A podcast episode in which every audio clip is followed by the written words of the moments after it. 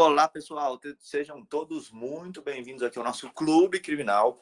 Hoje, um clube criminal muito especial. Nós estamos, nós estamos aqui com o nosso patrão, Rafael Cândia, que nos contrata todos os dias para fazer esse podcast, e junto com o João Ricardo, o homem do júri, o homem que já fez júri até na lua. Fala aí, João.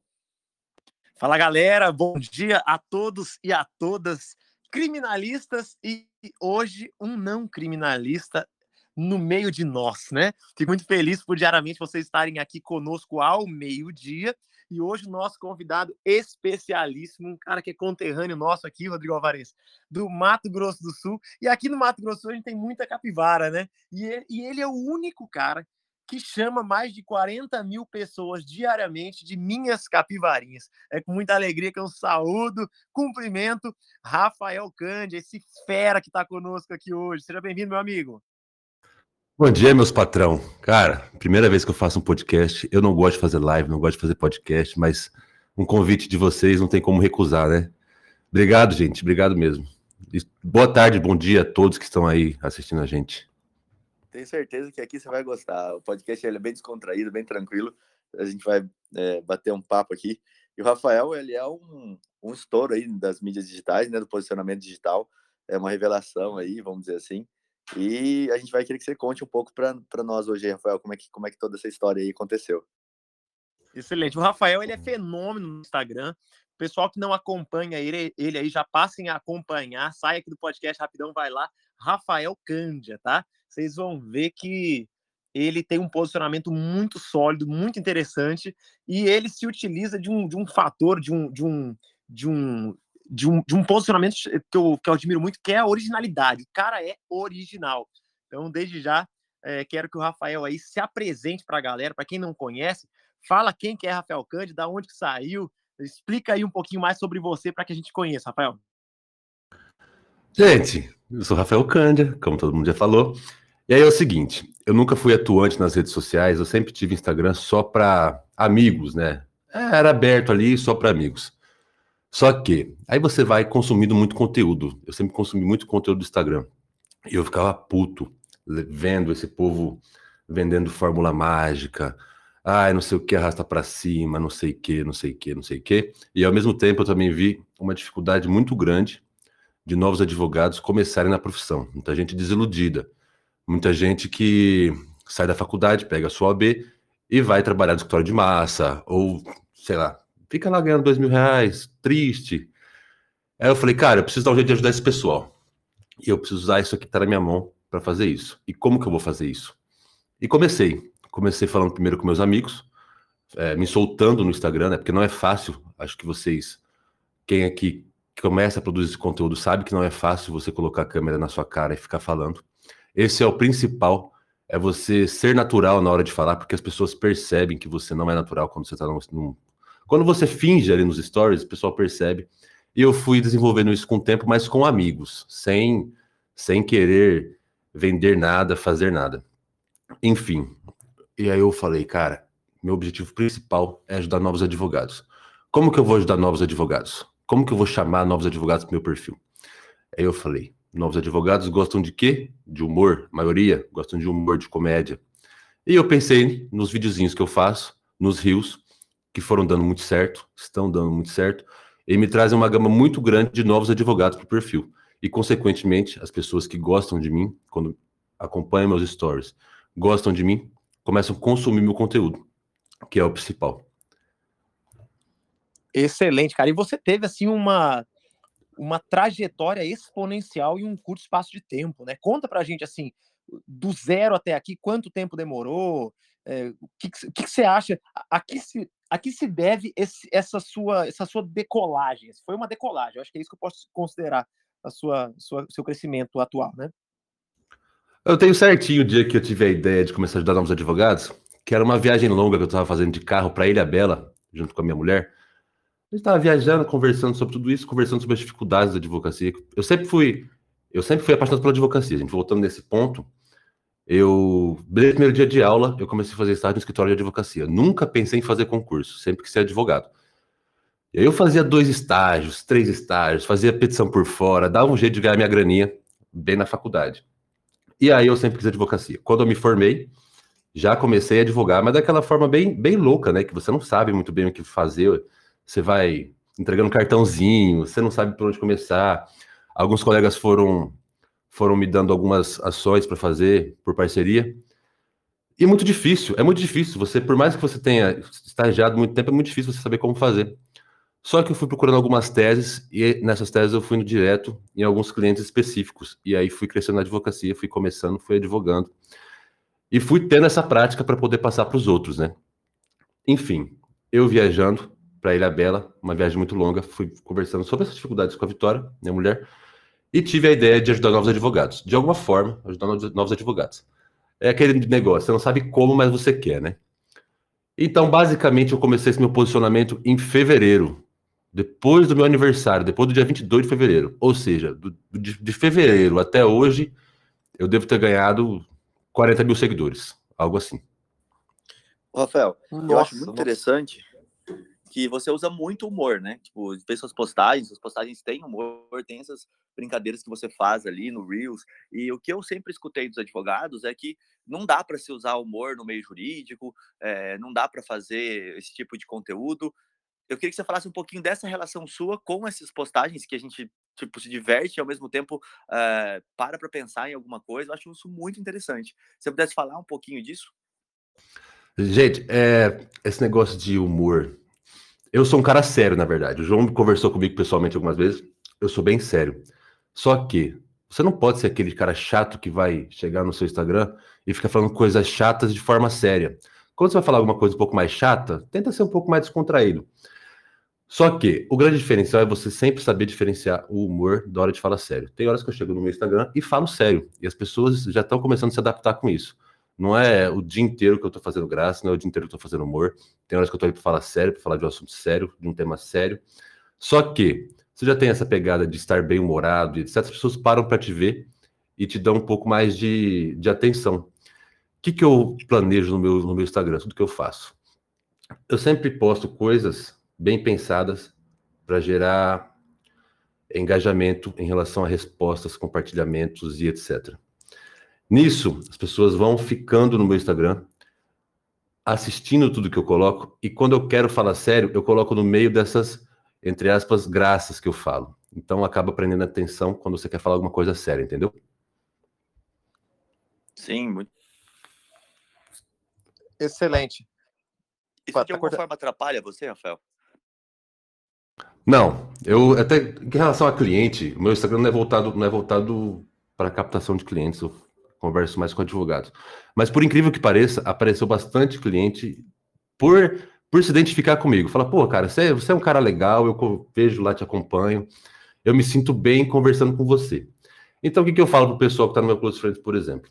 Você quer se soltar, cara? Muitas vezes o advogado, o advogado, o cliente não vai te contratar pelo que você sabe, pelo que você é formado. Às vezes ele te contrata simplesmente porque ele se identifica com você, porque ele gostou de você ali. Ele não quer saber se você é especialista no sendo o quê, no sendo o quê, no sendo o quê. Ele quer se sentir confortável com você, quer que você tenha empatia com o problema dele. E é isso que eu consigo passar ali. Você conversa tanto com a pessoa nos stories que a pessoa acaba achando que é seu amigo. E de fato é, eu converso com todo mundo, vira meu amigo e, e dá essa pessoalidade, essa humanização na, na rede social. O que mais, gente? Cara, excelente. O Rafael, inclusive, cara, eu percebo que uma das suas principais características é a originalidade, né? Quantas pessoas que chegam no perfil, chegam no Instagram, né, nas redes sociais, e eles querem, eles buscam uma perfeição que é chata, é monótona, enfadonha. E você falou sobre um negócio bem interessante aí sobre sobre técnicas de engajamento, né? Tem gente que chama isso de hacking de engajamento. É, você podia falar um pouquinho para nós aqui de coisas que deu certo contigo, coisas que não deram certo, né? O que, que você pode falar sobre isso? Como o advogado pode, de alguma maneira, se utilizar de pequenas estratégias para aumentar sua visibilidade, seu engajamento, seu envolvimento com as pessoas? Uh, o tema seria esse: hacks de engajamento. Originalidade. Você chega, você pode ver Instagram, a cada 10 advogados você, eu analiso muito o Instagram de muita gente. A cada 10 advogados, você vai achar ali sete advogados que gostam de postar foto com alguma frase em latim ou de algum filósofo, achando que isso é, o, é, é muito isso não é bom, gente. Isso, sei lá, eu acho ridículo. Eu acho que alguns clientes também acham ridículo. E é chato Mas também, né? É chato demais. Técnicas de engajamento, vamos supor. Quando eu falo alguma coisa no meu Instagram, de direito. Eu vou, falo sobre pensão, sobre alguma coisa, eu deixo sempre. Gente, não precisa ser nada explícito, mas você deixa no ar que você quer que a pessoa te responda. Sempre faça isso, ó. Fiz um stories, falei alguma coisa. Você não precisa utilizar enquete, quiz, caixinha de pergunta. Elas são muito boas, você deve utilizar no momento certo, mas não sempre. Você pode deixar um, um laço que no subconsciente das pessoas elas vão querer te responder. É muito, é muito doido pensar isso. Mas se você colocar na sua cabeça que todo stories que você fizer, você quer que alguém te responda, você vai conseguir encaixando isso. Vamos supor, eu falo hoje, agora acabei de postar que eu quero, vou gravar rios hoje. Postei que eu quero ideias de rios. As pessoas e, e postei quiz e caixinha. Só que deixei muito aberto para as pessoas virem falar no direct comigo para me mandar roteiro. Tá pipocando aqui. Tem mais de 60 directs já do povo mandando mandando roteiro. E isso faz com que seu engajamento cresça demais esses hacks, eu até, te, até comentei com você, né, João? Tudo que você fizer, tem que pensar numa resposta. Se você não for resposta, você tem que falar alguma coisa que seu público vai querer compartilhar. Por exemplo, você vai falar uma dor do seu público, você fala que você não gosta de tal coisa, você dá uma opinião sua muito forte. A pessoa, quando ela concorda com você, ela compartilha com os amigos. Ou ela quer dar uma indireta para alguém, ela manda para os amigos. Esses, esses hackzinhos, você vai. Todo mundo tem que, tem que incrustar na cabeça que tem que fazer. Quando você vai produzir conteúdo, você tem que imaginar sempre que tudo que você fizer tem que gerar resposta e compartilhamento. Não tem jeito. Não fica postando alguma coisa ao Léo. Quando eu posto uma refeição minha, não é para eu postar refeição. Eu, às vezes eu coloco uma coisa diferente, coloco uma banana, alguma coisa, para a pessoa falar: Pô, Rafael, tá comendo banana na refeição? Gente, tudo tem um hackzinho, não tem jeito. Perfeito, excelente. Rafael, você falou duas coisas aí que eu queria pontuar que eu acho extremamente importantes que é uh, qual que é o sentido do Instagram? O sentido do Instagram é uma rede social que as pessoas conversem, se comuniquem, interajam uma com as outras. Então, às vezes a pessoa ela quer produzir um Instagram do escritório de advocacia dela, que nem você falou, com várias fotos, e tá lá, artigo tal, e só coloca o artigo. Isso, a pessoa não quer interagir com aquilo, ela não tem uma pessoa ali atrás, ela não tem vontade de conversar com aquilo. É, e até algo que eu tô me policiando muito nos últimos tempos para mudar, porque eu acabava não respondendo muitas pessoas no direct, e hoje eu comecei a fazer o inverso. Eu comecei a responder muito todo mundo direct. Eu tiro um tempo do meu dia. Claro que não dá para responder todo mundo, porque chega muito direct. É, mas eu tiro um tempo do meu dia para responder o máximo de pessoas que eu consigo. Porque esse é o objetivo do Instagram. Vai dar trabalho? Vai. Mas se você não está afim de se relacionar com outras pessoas, seu Instagram nunca vai ter engajamento. E uma dúvida aqui do pessoal do criminal, que eu vejo muito frequente, que me perguntam, é assim, ah, mas como é que eu vou fazer isso se o meu público é o cara que, que cometeu o crime ou que vai cometer o crime, que nem sabe se cometeu o crime?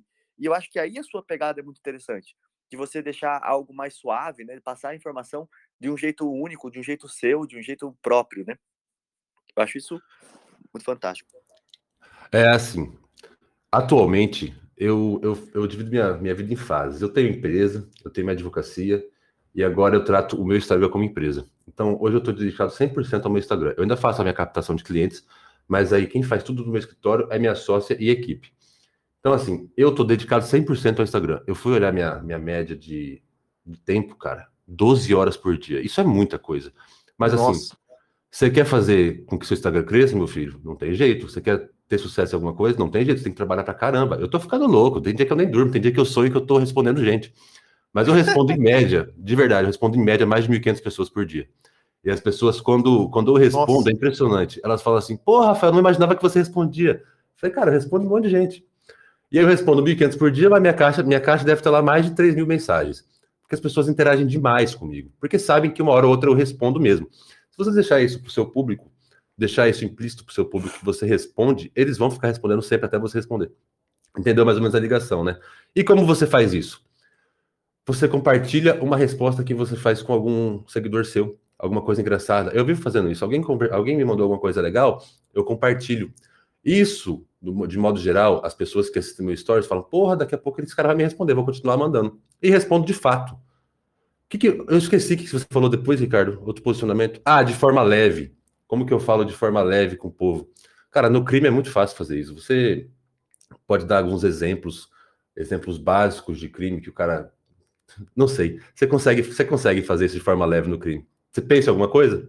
Vamos ver que, se você pensa em alguma coisa e a gente vê se fica de forma leve. Assim, coisas como deixar, sabe, o, o, o cliente está lá na delegacia para ficar em silêncio, ou dentro de uma audiência, o advogado, né, o cliente começa a falar que o advogado instruiu ele, né? Ou as orientações com relação a outros advogados, o que fazer, o que não fazer. O meu dia a dia, antes de chegar, muitos advogados só colocam a foto na frente da delegacia ou falando a questão técnica, mas tem todo um bastidor até chegar na delegacia, né?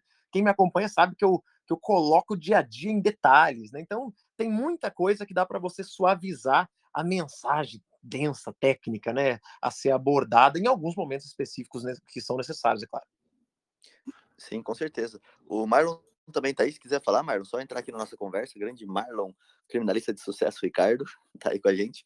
É, e o João me falou uma coisa esses dias que bateu assim, soou muito legal, Rafael, e que entra muito na, na nossa conversa aqui, que foi, cara, num filme de terror, num filme de ação, num filme de advogado, de tribunal de júri, sempre tem um momento que é cômico, um momento que é mais suave, um momento que é mais carinhoso, um momento que é mais agressivo. Então, se você pensar que a tua história também é um filme, porque o filme é um retrato, você consegue esses, esses pontos, né? Você consegue essas, é, esses, não vou chamar de personagem, mas esses momentos para ser um pouco mais suave, um pouco mais agressivo, para brigar, para lutar, mas se lutar sempre também fica chato, para você poder andar nessas áreas. Perfeitamente. Qual é o segredo de uma rede social muito boa? É o seguinte, as pessoas que te seguem, elas querem sim consumir seu conteúdo querem aprender com você. Só que elas não querem só isso, elas querem saber da sua vida também. Não tem jeito. Isso é, é estudo comprovado, eu estudo muito sobre isso. Todo mundo que acompanha alguém não quer só saber. Vamos supor, eu acompanho o Ricardo. Eu não quero só saber se o Ricardo faz júri. Não quero ficar vendo só isso. Eu quero ver o que, que o Ricardo faz durante o dia. Quero ver se o Ricardo vai na academia, o que, que o Ricardo come. Quero ver que carro que ele tem. Eu não, eu não mostro. Eu não gosto de mostrar. Eu não gosto de mostrar essa vida, essa vida de de etc, de, de coisas que eu compro, de carro e etc. Eu não mostro. Às vezes, implicitamente, aparece alguma coisa. E quem explora isso, pode explorar isso muito bem. Mas as pessoas querem ver a sua vida. Ou seja, eu peço para dividir, quem faz mentoria comigo e etc., 70% do seu conteúdo, sua vida, e 30% de coisas muito interessantes que você faz que vão converter em clientes. Você tem que chamar o povo, cativar o povo, deixar eles com você, se sentir próximo e aí você coloca um pouquinho de conteúdo, que esse conteúdo vai ser, vai ser consumido com muita atenção. E olha só que interessante que o Rafael está falando. É, eu tive um problema com o meu carro. Tava lá no meu prédio, não sei se vocês acompanharam ou não, a... voltei de viagem, meu carro tava branco e meu carro é preto. E, tipo, na hora você vai falar, putz, o que eu vou fazer? Vou ficar nervoso, vou ficar bravo, xingar todo mundo. Aí eu pensei, falei, não, vou dividir isso com o pessoal do Instagram. Cara, o tanto de gente que falou comigo por causa desse negócio, que pediu para eu postar qual é a evolução do carro, virou uma historinha dentro do meu Instagram. Então, além do direito criminal, agora eu tenho lá, até meu carro ficar pronto, eu vou ter essa historinha do carro. Vou ter que mostrar ele. Inclusive, o cara me mandou aqui um vídeo agora dele limpando um pedaço, já vou postar lá. Porque o pessoal gosta, ele se identifica. Uma parte do meu público se identifica com o carro. E aí você pensa, pô, vai ser só homem. Não, mulheres também, mandando, pedindo para eu continuar a postar o carro, porque eles adoram carro por exemplo, né? E era uma coisa que eu não mostrava também, Rafael. Eu não mostrava meu carro, eu não mostrava é, essas outras áreas, e foi algo que engajou demais. Se você pensar, Rodrigo, que todo dia você passa algum perrengue que você poderia compartilhar com o seu público, você conseguiria fazer várias e várias historinhas. Sempre você pode compartilhar alguma coisa que vai gerar muita resposta. Eu tenho certeza que quando você compartilha alguma coisa sobre direito, gera, sei lá, três, quatro, cinco, algumas pessoas debatendo. Mas quando você posta alguma coisa da sua vida, você posta ali uma refeição que você faz. Eu posto a pracinha, cara. Quando eu posto pracinha, o pessoal fala, pô, finalmente foi na pracinha. E quando eu não vou, eu sempre vou, né? Mas quando eu demoro para ir, o professor já começa a mandar. Rafael, você não vai na pracinha? Você não vai pra... É muito louco você pensar isso. O povo gosta muito de te acompanhar, de ver seu dia a dia. E eu acho fenomenal isso. Eu gosto muito de compartilhar também. Você tem que gostar de compartilhar, né? Que senão aí você surta também. É, eu acho que aí tem um ponto importante. Porque não é fácil, o Rafael falou isso no começo, não é fácil compartilhar. Não é fácil você é, criar esse hábito. Se você já tentou criar esse hábito por várias vezes e esse hábito dói quando você cria, é algo que você não vai conseguir continuar. Agora, o começo vai doer para todo mundo. Aparecer no stories vai doer para todo mundo, gravar vídeo vai doer para todo mundo, é, compartilhar a sua rotina vai doer para todo mundo. Isso é natural, isso é normal. Agora, se isso passa do normal para você, se isso está ocupando um tempo que você não queria, se aquilo está doendo para produzir aquele tipo de conteúdo, aí você não vai conseguir ir para frente mesmo, você não vai conseguir fazer. E olhando o Instagram do Rafael, É, muita gente me pergunta isso, ah, mas não dá certo, rede social não funciona. Cara, o Rafael, de fevereiro para cá, ele conseguiu um público de 40 mil, isso é incrível. Só que, olha que gatilho mental que o Rafael mais usa ali, pelo que eu acompanho e vejo o Rafael. É o gatilho mental da história, do storytelling. Todo post dele tem uma história, tem um roteiro por trás. Né, tem uma historinha, tem um começo, um meio, um fim. Ele cria uma história detalhada do que está acontecendo ali. Eu acho isso fantástico.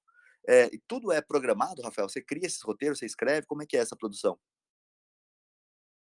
Cortou um pouco no fim. Perguntou se eu, se eu programo tudo? É, se é um roteiro, se você escreve esse roteiro. Não, dos meus stories não. Mas assim, eu penso, tudo antes de postar, eu penso.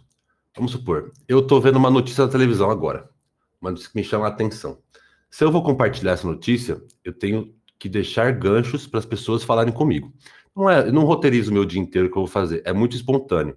Eu atendo um cliente que me fala uma coisa interessante. Eu consigo pensar em como que eu posso transformar isso para o meu público e como que esse meu público pode conversar comigo em relação a isso. Não chego a roteirizar, mas tudo que eu posto é pensado em ter respostas e compartilhamentos. Isso não é errado, gente, é porque eu quero realmente interagir com todo mundo. Eu interajo de forma, de forma normal. Tem gente que fica usando esses hacks para ter engajamento de fato e deixar o pessoal lá falando sozinho. O importante é que você interaja, é isso que faz o seu, o seu engajamento subir muito. Até estava reparando que na semana passada eu estava viajando na carreta quando eu viajo nessa carreta, eu tenho, eu tenho muito mais tempo, né? Eu trabalho lá durante o dia, só que à noite eu fico no hotel sem fazer nada, então eu fico respondendo gente demais. Quando eu tô em Campo Grande, tem muito mais coisa para fazer. Tem que dar atenção para a família, tem que fazer não sei o quê, não sei o quê, não sei o quê. Eu não consigo responder o tempo todo. Ou seja, o meu engajamento semana passada estava batendo 15 mil pessoas visualizando cada stories. Hoje, fui olhar, estava batendo 8. Isso por quê? Porque eu não respondi com tanta frequência. Não fiz aquelas, aqueles hacks que eu sempre faço eu estou mais focado aqui em dar atenção para a família porque eu fiquei muito tempo fora. Mas também você não pode bitolar, você não pode ficar muito louco em relação a isso.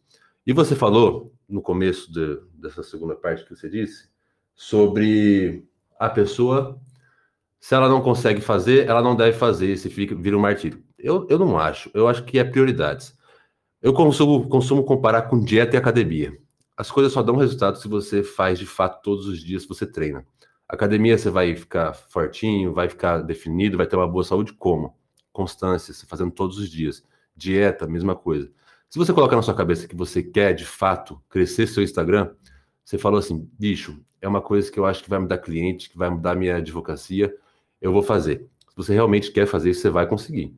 É muito difícil você perder vergonha, perder medo, mas é, é, é, como tudo na vida, cara. Treinamento, é constância. Algumas pessoas nascem com dom de várias coisas, de chegar, falar e pronto. Mas a maioria de todo, mas todo mundo tem que treinar para ficar bom. Não tem jeito.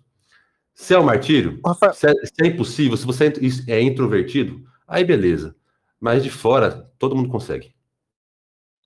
Ô, Rafael, e de fato, para fazer esse contato, ou esse engajamento virar um possível cliente, um possível parceiro? Como que você consegue enxergar isso? Porque assim, ó, no meu Instagram, eu antigamente, no começo, eu, eu, eu não gostava de interagir com advogados. Olha, isso é uma, uma confissão aqui só underground para os nossos amigos que estão aqui. Por que, que eu não gostava? Porque eu comecei a fazer o marketing digital para ter clientes. E aí eu falava, poxa, eu falo de uma matéria jurídica aqui, quero acertar no meu cliente fim, quem que eu acerto? No advogado. Toda vez é isso e o advogado é meu, meu concorrente, o que, eu quero advogados por aqui? Até o momento onde eu fiz um curso de posicionamento digital, de marketing jurídico, e eu paguei para ter um, um, um, close friends ali com o palestrante, e esse palestrante falou para mim assim, mas por que, que você está fugindo do advogado? Você não está percebendo que ele, que ele pode ser uma porta de oportunidades? Você está desprezando quem quer estar contigo. E aí, naquele momento, me abriu a cabeça, porque eu vi que o possível concorrente, como era denominado até então na minha cabeça, era um possível cliente, um possível parceiro. E hoje eu tenho parcerias no Brasil inteiro, com advogados do Brasil inteiro, fazendo o que eu mais amo, que é ajuda, e nós estamos crescendo. Quando eu digo nós estamos crescendo, por quê? Porque não só eu cresço, o meu parceiro, o meu colega, o meu advogado amigo que me acompanha e que me, e que me chama, ele, ele tem em mim um portal de crescimento também. Juntos nós damos as mãos e, e ganhamos visibilidade, dinheiro juntos, né? Então, na minha cabeça, abriu-se um leque de oportunidades quando eu parei de enxergar o advogado como um concorrente, passei a enxergar como um parceiro. Então, queria a, a pergunta em si, o que, que eu queria saber de você, Rafael, como que você vê essa possível oportunidade de outros advogados. Como que você cria novas oportunidades? Como você acha que o advogado iniciante pode criar novas oportunidades a partir do relacionamento nas redes sociais, seja com o cliente fim ou até mesmo com o parceiro colega, com o advogado também? Com o cliente, acontece muito do seguinte: você, advogado, quando for fazer algum conteúdo, pega ali, faz uma caixinha de pergunta, alguma coisa, e um, faz um conteúdo leve. Eu vou falar sobre minha área, tá? A maioria aqui é criminalista, mas eu vou falar sobre minha área que é direito de família. Não, eu fica tranquilo, pode falar, porque aqui a, galera vai modelando, né? E, e outra coisa. Sim, sim. Dá para falar da sua área. Manda ver que a gente quer saber mesmo da sua área. Tem um, tem um estranho no ninho. É. Você pega, você, vamos supor, eu pego falo uma curiosidade sobre divórcio. de novo, Rafael Cândia. Sabe Pode falar. salmo? Ainda que eu andar pelo vale da sombra da morte, não temerei mal algum, porque tu estás comigo. Hoje o Cândia aqui, familiarista, tá aqui só no meio do criminal. Aí vamos supor, você pega e explica sobre. No caso de vocês, eu, eu não sei, porque eu não faço ideia de, de, de crime. A única coisa que eu faço de crime é execução penal. Aí eu pego lá e falo sobre divórcio. Eu falo sobre. É, o regime de bens. E eu não falo isso querendo captar ninguém, eu passo só o informativo de forma leve. Nisso, as pessoas que têm dúvidas se identificam, vêm no seu, no seu direct e falam: Ah, Rafael, mas eu tô com dúvida nisso, nisso, nisso. Cara, você não fez nenhuma captação indevida, você não chamou nenhum cliente para falar com você, você só deu informativo. E a pessoa vai, conversa com você, e aí você desenvolve uma relação com ela. Isso em todas as áreas, gente. Você faz um informativo de forma leve, que seu público entenda, sem nenhum juridiquês, vai ter gente que vai interagir com você querendo saber um pouco mais. Nisso você consegue levar isso para o seu escritório. Em relação todo a parcerias. Dia, Oi, pode falar. Dia, é, é, tem direct lá para mim de, do cliente fim do, do direito criminal que quer é, me contratar para alguma coisa. Eu sempre tenho que explicar, não, sou defensor público, é, eu trabalho para o Estado, procura outro advogado que tá cheio me seguindo. Porque, cara, todo dia, todo dia tem stories, é, direct de alguém que é o cliente final, querendo me contratar ou para o irmão, ou para alguém, ou querendo saber como é que funciona um processo de estupro, de não sei o quê. Cara, todo dia tem. Exatamente, Rodrigo. Você ia estar tá trilionário se tivesse na advocacia, né? Mas enfim, e agora a relação a parcerias. O, lá no Close Friends que eu tenho, não vou ficar fazendo jabá, não, mas está aberta a inscrição se quem quiser entrar. Não, mas, enfim, mas pode fazer, Rafael, que você é de lá no, lá no Close Friends que eu tenho, tem acho que 400 pessoas. E o pessoal está no chat. Como que funciona? Às vezes a pessoa não sabe o que fazer. Eu pego previdenciário ou criminal, para mim é grego. Para mim é como se fosse uma conta de matemática, que eu não sei fazer. Aí a pessoa fala, gente, estou com um cliente aqui, fechei contrato com um cliente previdenciarista, ou previdenciário, no previdenciário. Alguém quer fazer? Alguém quer fazer uma parceria, quer pagar por peça, não sei o quê? Então você tem uma gama muito grande de advogado conversando com você, é ótimo, porque você pode pegar vários e vários clientes e ir passando para esse pessoal. Eu sou da teoria que você não deve indicar colegas. Eu acho que você deve pegar o cliente e chamar alguém para fazer parceria. Por quê? Quando você faz uma indicação, você acaba perdendo esse cliente para coisas futuras que ele tiver. Vamos supor, o João me contratou. O João falou, Rafael, você faz previdenciário? Aí eu digo, ah, João, não faço, vou passar para o Ricardo. Aí o João vai ter o um contato direto com o Ricardo. A hora que o João precisar de alguma outra coisa, ele vai procurar quem? O Ricardo. Eu tô, eu tô usando você mesmo para dois nomes, né? Ah, vai procurar, vai procurar o Ricardo. E se, se você fala assim, Rafael, eu tô com um problema previdenciário, você faz? Eu falei, faço. O, cara, o cliente não precisa saber o que você faz ou não. Você vai contratar alguém, algum amigo seu para fazer, ou você vai fazer parceria com ele. Por quê? No futuro, quando ele tiver alguma outra demanda, ele vai procurar você, não o seu colega.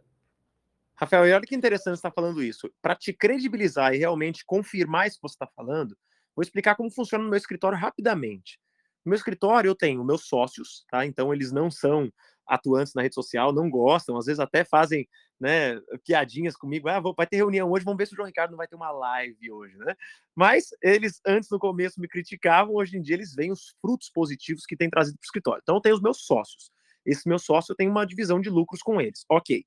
Fora os sócios, eu tenho os associados, que são advogados que eles atuam, por exemplo, a advogada previdenciarista do nosso escritório. Ela é especialista no, no, no previdenciário e ela fica dentro do escritório, ela não é funcionária, e ela tem uma participação percentual bem considerável do, do previdenciário, mas da onde que surgiu ela? Parceria digital. Confiança surgiu dali. E fora o associado, eu tenho um advogado parceiro. Esse advogado parceiro, ele faz exatamente isso que o Rafael está falando. Digamos assim, ó, a área trabalhista é uma área que me, me surge pouco no escritório, mas quando surge, eu tenho um advogado trabalhista que ele não fica como associado dentro do escritório, lotado dentro do escritório. Quando tem a demanda, eu chamo esse cliente para dentro do meu escritório, junto com o advogado trabalhista, e ele ao meu lado atende a pessoa. Nós atendemos juntos. Ele faz parte da equipe. Quando eventualmente eu preciso, ele vem. E aí ele atende dentro do meu escritório para quê? Para não acontecer exatamente isso. Se eu passo o cliente para outra pessoa, primeiro, eu não sei como esse cliente vai, ter, vai estar sendo atendido lá, porque aí sai da minha mão. E, e, o, e, o, maior, o maior ativo que um advogado pode ter, o maior patrimônio que ele tem, é, é, é a, a, clientela dele, é a confiança que as pessoas atribuem no trabalho dele. Quando ele delega isso para outra pessoa, ele perde o controle disso. Então, quando ele está dentro do meu escritório, a todo momento, eu vou ter o controle absoluto das peças, do que é feito, do que foi atendido. Então, eu busco nunca, nunca, nunca tirar o cliente do meu controle. E aí pode ser, né, uma forma até um tanto quanto agressiva de se encarar essa situação, e para outros advogados podem falar, mas João Ricardo, você não confia no seu parceiro? Não. É simplesmente uma questão de gerenciar e até mesmo cuidar do meu cliente e gerenciar o processo dele, para que eu tenha domínio sobre, sobre aquela demanda, a ponto de garantir o meu nível de qualidade que eu, que eu tenho é, como regra no meu escritório. Então, isso que o Rafael falou é muito, muito importante e, e de alguma maneira muito similar eu faço igual. É exatamente isso. Aqui. Pode falar. Eu vou juntar Pode aqui falar. o que vocês dois estão falando é, para poder fazer um parâmetro aí que eu percebo, tá? Hoje em dia a rede social ela é indispensável para o seu escritório e ela sempre vai ser pessoalizada. Ela tem que ter uma cara, uma figura, uma pessoa. Ela não pode ter um nome. Aí você pode até falar, Rodrigo, mas o seu Instagram é criminal na prática. É porque é, a ideia é ser um conglomerado de professores. Não só, eu sou a pessoa que mais fala, que, que está ali por trás, claro, mas tem o João que aparece por lá, o Tiago, é, o Fabiano, tem várias outras pessoas que aparecem por lá de vez em quando. Então a ideia foi essa. Mas no seu escritório ele tem que ser pessoalizado. E aí, quando você tem um escritório de advocacia, você pode e deve destacar uma pessoa para ser essa pessoa que vai ser a cara e a produtora de conteúdo. Como o Rafael falou hoje, a minha função é rede social. Eu não consigo mais estar no, na atividade fim ali, no, em fazer a peça. Eu estou na, na atividade. É, enfim, fazer a peça jurídica ali. Eu estou no front, eu estou captando clientelas, eu estou é, trabalhando para atrair gente, para o meu nome ficar forte, só que eu sempre vou precisar de um escritório por trás. Porque se eu for sentar para fazer uma peça, eu não consigo responder 1.500 pessoas. Então, talvez você possa pensar em parcerias de, se você não é tão bom assim de mídia, de mídia social, mas você é bom em fazer peça, sente com alguém que é bom de mídia social e fala, ó, você vai lá para frente buscar cliente e eu mato no peito, resolvo o problema deles aqui. E tá tudo bem. Rodrigo, é a parceria perfeita que eu digo de um escritório. Eu acho que tem que ter um cara que é o espectador, o captador e alguém que fica atrás da mesa. Você começou, você começou com o escritório agora, procura um amigo seu, faz uma sociedade 50-50 mesmo. Procura um amigo seu, aquele nerd que não consegue conversar com ninguém, mas é muito inteligente. Fala assim, bicho, eu vou pegar tudo e você vai fazer. Fechou? Fechou. Se você é mais descontraído, você vai ser o cara, o captador, o prospectador. Agora, voltando àquela parte só do, de você perder o cliente, passar para indicação. A maioria aqui é criminalista. E a maioria se posiciona, eu acho, na rede social como criminalista. Mas eu tenho certeza que algum cliente seu do criminal chega e pergunta: Ah, mas eu tô com uma, uma coisinha ali no meu trabalho, você não quer fazer, você não consegue fazer, não? E eu acho que a maioria manda embora, fala, ah, eu não faço, eu vou indicar. Gente, vocês estão perdendo grana, estão perdendo dinheiro. Por quê? Você fala assim, não, eu faço sim, vamos fechar. Só que você não faz ideia de como faz trabalhista. Você vai chamar um amigo seu para fazer. Por quê? Esse cara que pediu a trabalhista, você já fez a defesa dele criminal. Aí ele pediu a trabalhista. Quando a tia dele tiver algum problema, ela vai falar assim, cara, tem um advogado lá que me resolveu tudo. Vai lá nele já. Você se posiciona, sim, na sua rede social como criminalista, mas nunca, gente, não deixa, não perca dinheiro. Pô, pelo amor de Deus, fica passando, perdendo clientes, perdendo dinheiro, não faça isso, pelo amor de Deus. Pega tudo e passa para alguém. E olha que legal isso que você falou. Por exemplo, hoje, o advogado criminalista é, desculpa, o cliente que busca um advogado criminalista no meu perfil, ele encontra, claro, um especialista de júri, ele encontra alguém que atua no direito criminal, mas, mas, João Ricardo atua em todas as áreas. Diretamente? Não. Eu não encosto no processo previdenciário. Falei do previdenciário agora, não encosto no processo previdenciário. Mas, no meu escritório, eu tenho os meus sócios da parte tributária, da parte civil. inventários, uso capião, família, né, consumidor, trabalhista, tem o meu, meu, meu, parceiro indireto, previdenciário, ou seja, o meu escritório atende tudo, porque eu estou preparado para atender tudo, já tenho os meus parceiros, já tenho os associados. Então, eu acho necessariamente que o advogado ele precisa se posicionar, claro, de uma forma especialista, né? Hoje, quem olha para o Rafael Cândia sabe o que, que ele mexe. Mexe com civil, né? Não tem dúvidas. Agora, advogado criminalista, é, que, uh, o, desculpa, o advogado civilista pode atuar em outras áreas? Pode, desde que, que a gente monte né, um sistema de atuação, nem que você não tenha formalizado, como eu no escritório, com sócios associados, mas talvez você tenha parceiros fixos, sabe? Pô, o previdenciário é, é, parceria com tal advogado, trabalhista é com tal advogado. E aí eu acho que antes de firmar a parceria, tem que ter um relacionamento, né? E, e formar esse relacionamento é um networking que vai muito além, vai para muito além de sentar e tomar um cafezinho e falar, e aí, vamos fechar uma parceria, né? Quando a gente tem esses advogados que são realmente parceiros, que você tem a, a confiança neles de, de estar é, entre pessoas que você sabe que não vão te trair, não vão tratar mal o seu cliente, não vão querer é, estender um leque de atuação para além de um ramo específico. Aí a gente consegue atuar de uma maneira abrangente. Perfeito posicionamento, Perfeito. É, isso, é isso mesmo. Isso mesmo. E você tem também o ponto que o João falou aí, quando você estabelece uma parceria, é importante você saber como ela começa e como ela termina. E que cada uma das partes saiba é, que a pessoa que ficou no front ali, a pessoa que é o Rafael, vamos dizer assim, entre aspas, do seu escritório, ela vai ter mais destaque, ela vai ser mais procurada e vai ser mais demandada, isso é natural. Então, quando você está começando, você tem que falar, a gente vai junto empurrar a sua imagem. Mas na hora que voltar o cliente, você tem que entender que eu estou trabalhando aqui atrás para que você apareça lá na frente, senão não tem como. A gente não vai fazer um serviço de excelência sem a parceria. Porque isso vai acontecer demais com vocês. Eu fiz a parceria ali, passou dois, três meses, a pessoa bombou o Instagram dela, é, tá, tá recebendo um monte de cliente, ela vira para mim e fala: não preciso mais de você que está aí por trás. Isso não pode acontecer, então você tem que saber firmar sua parceria bem. Ô, Rodrigo, é... e eu digo um problema nesse, nesse, nesse cara que faz isso que você disse, que ele simplesmente abandona o parceiro dele. Inevitavelmente, quando digamos assim, o Rafael que está no front, ele prospecta aquele cliente. Tem alguns clientes, uma boa parte deles, que não vai querer ser atendido pela parte técnica do escritório. Ele vai olhar para o Rafael e falar, não, ele vai olhar para a pessoa da parte técnica e falar, não, eu quero ser atendido pelo Rafael. E aí eu acho uma coisa muito importante que eu faço no meu, no meu, no meu perfil muitas vezes, as, as questões que não são relacionadas à advocacia criminal, o meu cliente que já vem no meu escritório, ele já sabe que o meu que o meu, digamos assim, parceiro técnico daquela área em específica no ser tribunal do júri é o fulano de tal. Então é importante a gente eleger no nosso escritório quem é a pessoa responsável, porque tem alguns clientes que eles precisam desde logo entender que o atendimento direto não, não será feito pelo João Ricardo, não será feito pelo Rafael Cândia. O especialista do meu escritório é o fulano de tal, para que ele também sinta autoridade no nosso parceiro, né? Então, a parceria, ela é um casamento que termina quando? Com chifre, com traição. Então, é, né, princípio básico do, da, da, parceria é honestidade, fidelidade, né? Exatamente. Eu, eu, quando atendo alguém, eu atendo sozinho. E só que quem faz a maioria das peças é a Vitória, minha sócia e equipe. E o que, que eu falo? Chegou ali no fim do atendimento, fechou o contrato, assinou o contrato, eu falo, ó, a partir de agora, a Vitória vai entrar mais em contato com você. Ela vai pegar mais detalhes, vai conversar. E ela é a braba, é a, a, pica, ela sabe tudo, ela faz peça muito bem, ela arregaça. E assim, você já vai cantando a bola, já vai deixando seu cliente bem confortável, sabendo que agora quem vai atender ela vai ser uma pessoa muito boa. No meu caso, não, não tem traição, porque a gente tem uma sociedade, uma sociedade formalizada e etc. Só que você não pode prever o que seus colegas vão fazer. É uma via de confiança mesmo, não tem jeito. Vou parar de falar que você falou que os últimos 20 minutos é para o povo falar, né? Cara, você é o nosso convidado especial. Chegamos aqui a 11h40, meio-dia e 40, melhor dizendo, nós estamos aqui no Mato Grosso do Sul.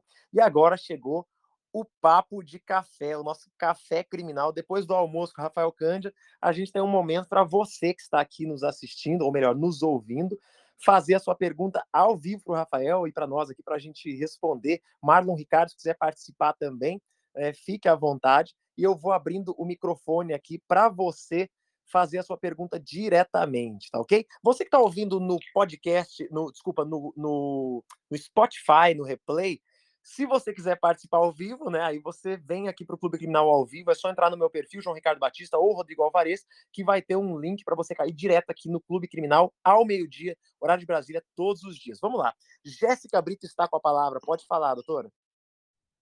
Boa tarde, doutores. Boa tarde, Rafael. Tudo bem? Tudo bem. Meu receio é que eu sou uma jovem advogada e decidi atuar em, tanto na área criminal quanto na área de direito militar. Aí eu queria, Rafael, alguma dica de como poderia é, me apresentar e atuar, na, principalmente no Instagram, né, nessa área, já que tem tanto preconceito. Eu falo isso porque sou filha de militar, estudei em colégio militar, então não sei como falar exatamente. Eu tinha dois Instagrams, um do escritório e o meu pessoal, e agora resolvi deixar só o meu pessoal. Só que eu não, ainda não estou sabendo como me posicionar para conquistar tanto clientes e falar um pouco mais dessa área. Jéssica, basicamente o que eu tinha falado de você personalizar ao máximo o seu Instagram, só que jogando sempre que você sabe muito. Você tem que criar autoridade no assunto. Você diz preconceito em relação a ser mulher, alguma coisa assim? Sim, é porque ainda tem muito esse machismo, com tanto por ser mulher como pela idade. Eu atendo alguns clientes lá no escritório, quando eles fazem, quando eles me olham, né, pessoalmente, fazem, nossa, como você é nova, não sei o quê. Pensei que fosse uma pessoa mais velha e tal. Eu tento passar mais confiança e responsabilidade na fala, quando eu atendo pessoalmente. Porque fisicamente eles dizem que eu sou muito nova para isso. Eles confiam mais naquele. Ainda tem aquele pensamento mais atrasado. E confiam sim, mais sim. em advogados é, antigos, aqueles senhores, né? Jéssica, eu passo, eu passo por isso que as pessoas perguntam: ah, você sofre preconceito com tatuagem? Cara, pode ser, eu sou, só para falar para vocês, eu sou inteiro tatuado. Tenho os dois braços lacrados, tenho perna fechada. Eu tenho muita tatuagem e a pessoa, a pessoa fala assim: Rafael, tem muito preconceito? O cara, diretamente a mim não tem. Só que, por exemplo, às vezes o cara vai se consultar comigo, a hora que ele me vê, eu tendo muito de camiseta, a hora que ele me vê, fala: putz, esse cara é tatuado. Só que aí, Jéssica, vai de você ser foda ou não. Você tem que chegar e deixar o cara de boca aberta. Fala, bicho, olha essa advogada novinha, mulher, me dando essa aula, falando isso para mim, tendo essa autoridade. Aí, bicho, é só você mesmo para fazer isso. Você tem que criar autoridade gigantesca com esse pessoal. Tem que entender muito do assunto. E é muito legal que o cliente vai fidelizar muito mais com você e vai falar assim, cara, a Jéssica é mulher, é nova e, e sabe tanto assim, meu Deus, eu vou indicar ela para todo mundo. É ter autoridade. Certo. Jéssica, e no Instagram, eu... Rafa? Meu receio melhor é esse. Como eu posicionar no Instagram? Se eu trago, por exemplo, é, casos específicos da área militar, ou como é que eu faria? A área militar é o que você mais gosta, o que você mais gosta de falar, né? Tem Isso. casos, tem casos que você pode transmitir de forma leve para o público? Teria algumas curiosidades, os procedimentos, a diferença. E onde você acha, onde você acha seu nicho? Como que você apareceria para esse pessoal no seu Instagram? Para os militares? Principalmente através dos filhos, porque os filhos são é praticamente a mesma idade que a minha, aí eles que indicam aos pais, digamos assim. Sim. Então, cara, você tem que começar a postar. Por exemplo, o que, que você mais faz? Quais ações você mais faz? que mais te dá dinheiro? Atualmente está sendo mais a parte um pouco previdenciária, por causa da nova lei, a lei federal que mudou totalmente, e a parte criminal também. Então, Jéssica, seu posicionamento no Instagram é básico, é você ficar o dia inteiro aparecendo, colocando a sua cara, pessoalidade, mostrando até um pouco do seu dia, e chega uma hora do dia para você falar sobre isso, de forma leve. Olha uma coisa que eu falo pro pessoal, abriu lá uma caixinha de pergunta de dúvidas.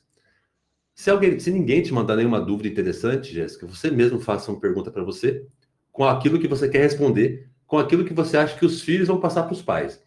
Por exemplo, ah, pai, a Jéssica falou de um negócio lá muito interessante, eu acho que cai para você. Você tem que fazer isso todo dia, ficar mandando essas, essas, essas coisas que podem ser dúvidas corriqueiras para o pessoal, colocando no seu Instagram, que vão passar para os pais e os pais, consequentemente, vão te contratar. Ô, Jéssica, e deixa eu dar meus 20 centavos de contribuição aqui. Vai ser uma honra no Instagram, a gente tem que entender que aquilo dali é um palco de entretenimento. A pessoa quer conteúdo denso, técnico, ela vai para o livro, vai para eu, eu demorei para entender isso. Então, no final das contas, o que conecta? Pessoas conectam com pessoas. Quem sabe você vai falar aí, ó, para filhos de militares que têm algumas dores. Já pensou se chegar pro filho do militar e falar assim: peraí, o seu pai, você é prova viva, você é testemunho ocular de uma pessoa a vida inteira deixando a família em casa para ir para a rua se colocar na frente de bala, de bandido. E depois de todos esses anos de serviço honroso, coisa que pessoas da sociedade não fazem, simplesmente ele não consegue se aposentar o mínimo para um servidor cansado. Você acha isso justo? Ou o contrário, o seu pai estava defendendo a sociedade de um bandido dando tiro na cara dele. Ele disparou contra essa pessoa para salvar a própria vida, e digo mais, para salvar a vida de outra pessoa, num serviço que ninguém faz, só os militares.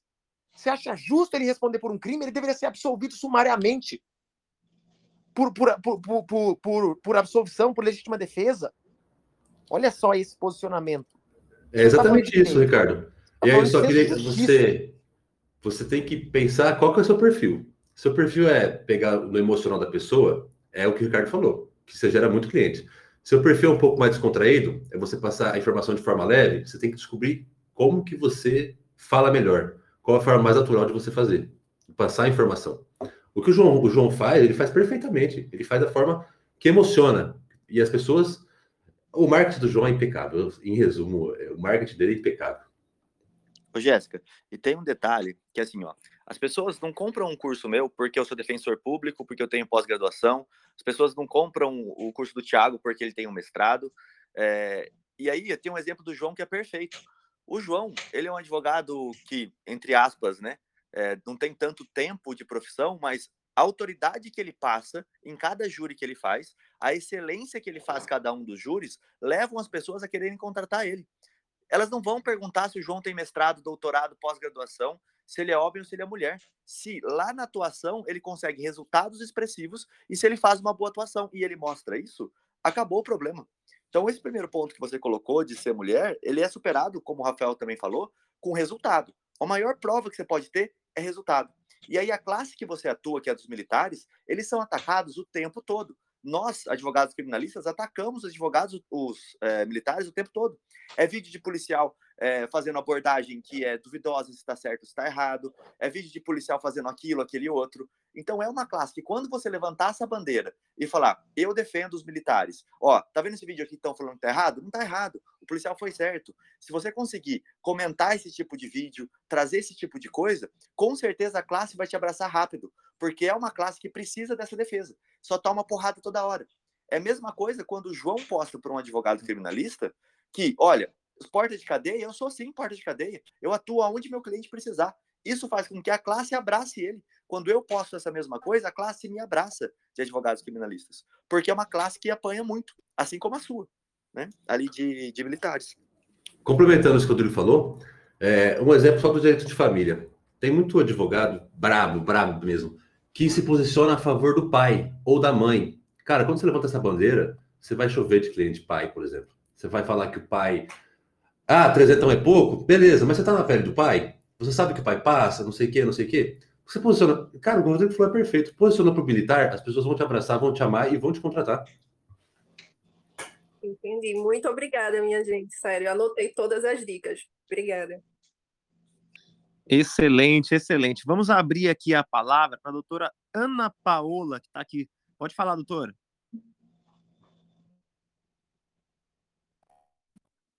Não estamos te escutando. É, se não der certo, saia e entre de novo, tá? Ana Paola. Acho que o Iago já está com o microfone aberto. Iago, se você quiser falar, vai ficar mais rápido. Tá. Boa tarde, doutores. Boa tarde. É, eu queria fazer uma pergunta assim, né? Que é a questão de como que, que a gente consegue convencer uma pessoa que a gente já é, segue a gente, né?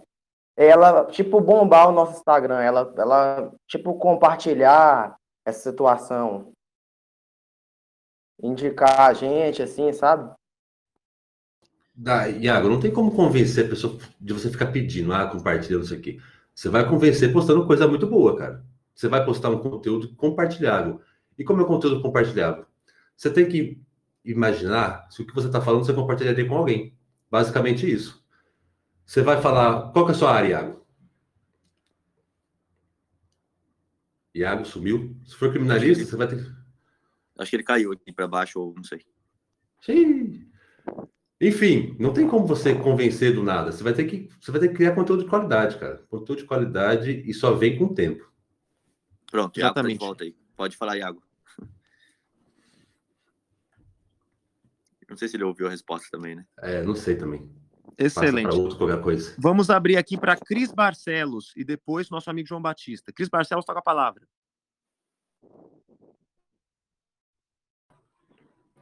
Oi, pessoal, boa tarde, boa tarde, doutores. É... Boa tarde. Eu, meu nome é Cristiane, né? Eu trabalho na, na área da advocacia já tem mais de 12 anos, né? E sou bacharel em Direito, me formei no ano de 2015, atuo há todos esses anos diretamente, né? E eu era funcionária de um escritório, né, onde eu realizava petições, atendimentos, serviços administrativos é, e judiciais também, né?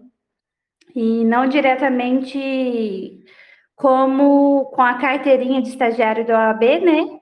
Mas era aí praticamente um, um bombril do escritório, né? Adquiri muito conhecimento.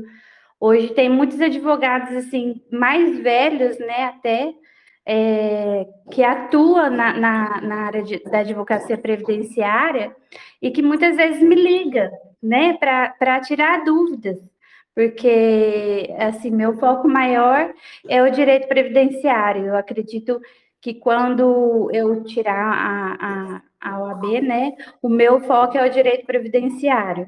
E hoje eu tenho muita dificuldade na questão por ser bacharel, o que eu posso fazer, até que ponto eu posso ir, né? Eu não tenho assim, eu sou uma pessoa desinibida, eu gosto de conversar, é, eu tenho bastante contato, eu converso muito com as pessoas aonde eu estou, né? Eu tenho essa facilidade, né? Porém, em contrapartida, eu tenho essa dificuldade por conta do exame de ordem, né? Porque às vezes eu falo assim, opa, pera, o que, que eu posso fazer? Até onde eu posso ir, né? E hoje, juntamente com o meu esposo, né? E dois amigos, né? A doutora Ana Cláudia e o doutor Gustavo, né? Que inclusive estão aqui no grupo. É, nós montamos um escritório, né? Eu trabalho aqui junto com eles, nós formamos uma sociedade e eu tenho essa dificuldade, né, de, de saber é, o que eu posso fazer, o, o que eu posso atingir, até onde eu posso ir, qual Doutora, que é o meu alvo. Excelente. Essa pergunta é interessante, eu vou tomar a frente aqui para responder. É, eu acho que a advocacia ela é uma maneira de empreender, tá? É, é, ela deve ser empreendedorística. A gente deve olhar para a advocacia como, uma, como um local é, empresarial, basicamente. Você, como bacharel, você pode fazer tudo que você é, faria num advogado, num, num, escritório normal, exceto aqueles atos que são privativos de advogado. Né? Então, não vejo problemas nenhum de você atuar livremente. Agora, um ponto que eu vi na sua fala agora o tema de hoje é posicionamento, né? Posicionamento digital. E eu percebi que por inúmeras vezes as suas frases começam com eu, eu, eu, eu, né? E o público, e é uma coisa que já percebi que funciona muito, o público gosta de atenção. O público gosta de um posicionamento onde ele seja o maior usufrutuário. Então, quando aquela pessoa que se posiciona nas redes sociais, ela ela evita, sabe, os eus inclusive já percebi no meu posicionamento, isso que eu estou te falando, parece que o envolvimento com as pessoas aumenta. Quando a gente fala um pouco menos de si e mostra para o outro o que ele tem a ganhar com o que você está falando. João, em relação à rede é... social, desculpa, Rodrigo. Pode, pode falar, falar, falar, falar.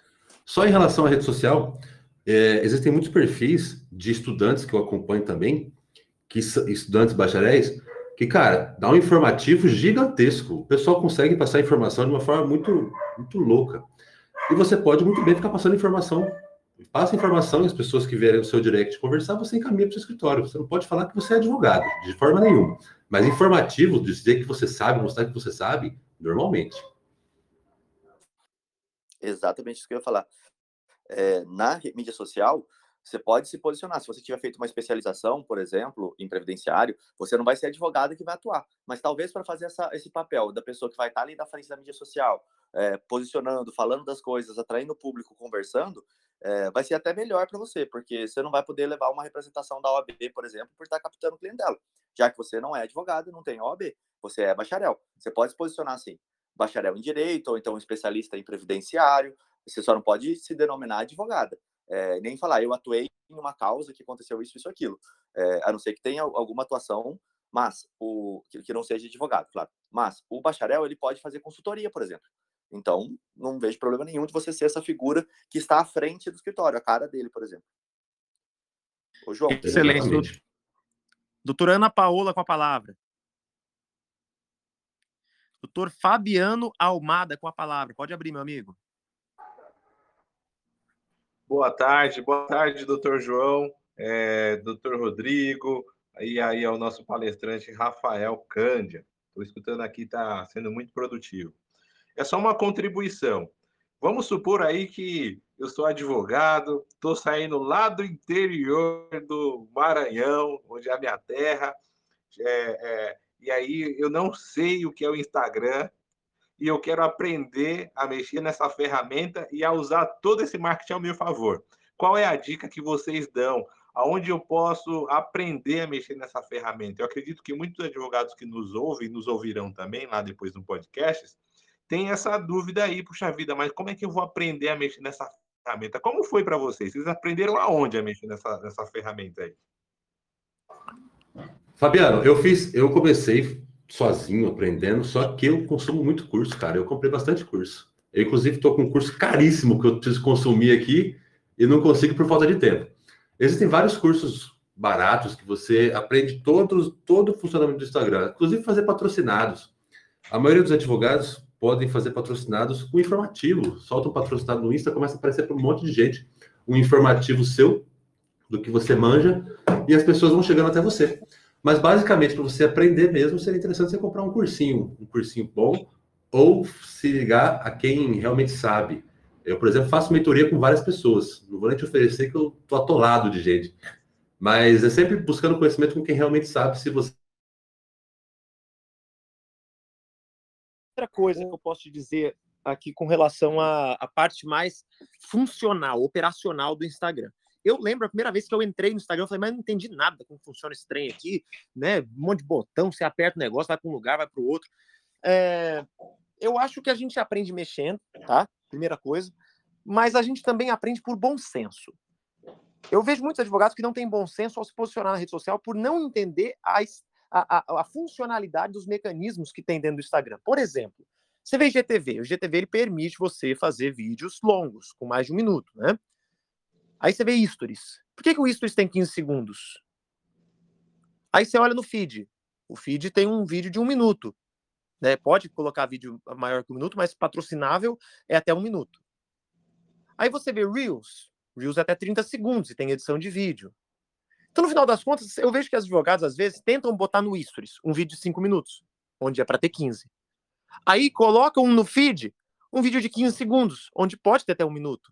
Então, no final das contas, é o Zuckerberg, lá, o dono do Instagram, que está falando para você, advogado. Esse conteúdo aqui do Reels, ele tem que ser mais viral. Advogado, o conteúdo ali do, do, do ele tem que ser mais rápido, uma informação rápida.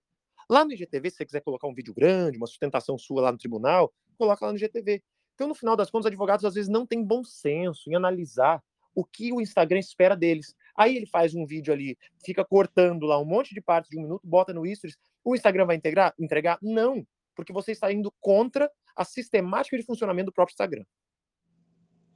É, justamente, é, é, era justamente essa reação que eu queria de vocês, viu, João? Porque muitos advogados, por não saberem mexer, acham que é de qualquer jeito e acaba se frustrando. Puxa vida, não estou tendo resultado. Mas não está tendo resultado por quê? Porque não está dominando a ferramenta, né? Exato, exato. Muito obrigado, meu amigo Fabiano. Vamos um lá. Abraço. Meu amigo Adonai está com a palavra. É, boa tarde, doutor João, doutor Rodrigo e o convidado, doutor Rafael.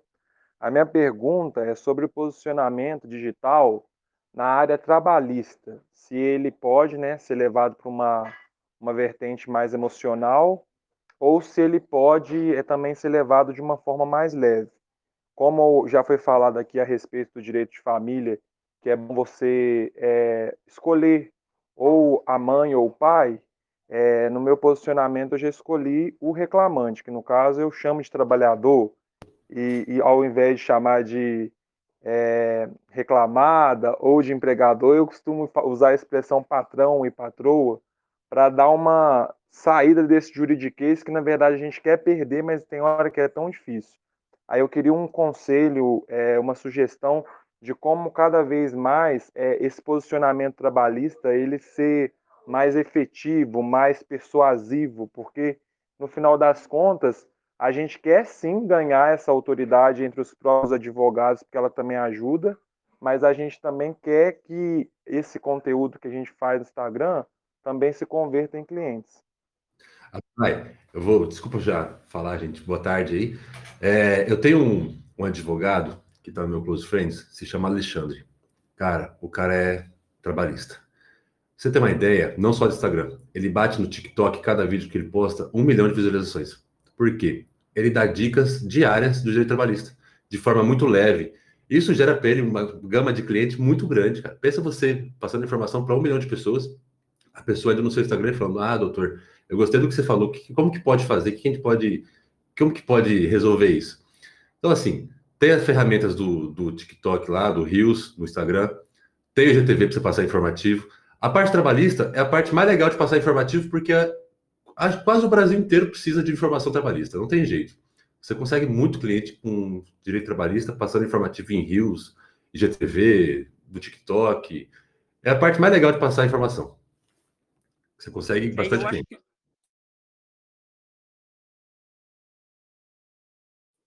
Pode falar, João, tá cortado. Opa, cortou aqui. Eu acho que sempre o advogado tem que focar naquilo que eu falei para a doutora anteriormente, né, do direito militar que ela veio dividir com a gente. Senso de justiça, tá? Ataca o senso de justiça da sua persona, da pessoa que está interessada no seu conteúdo. Você está falando de direito de trabalho, poxa, fala das mazelas, da dificuldade. Você está ali defendendo o, o empregado, né, contra o patrão. Assume a causa do seu cliente, sabe? Luta contra esse patrão. Vai lá e olha, fala, tá errado isso aqui né? Quantas e quantas pessoas são demitidas e os direitos trabalhistas não são observados? Então, assim, se posiciona de uma maneira onde você não fica morno, né? Você já assumiu a sua causa. Sua causa é defesa do trabalhador. Então, levante essa bandeira no seu perfil. No meu Instagram, por exemplo, eu atuo também na assistência de acusação. Só que você vai entrar no meu perfil, você não vai ver João Ricardo levantando bandeiras acusatórias. Entende? Então, no final das contas, você pode até mesmo atuar para reclamantes e reclamadas, né? Para reclamadas também, né?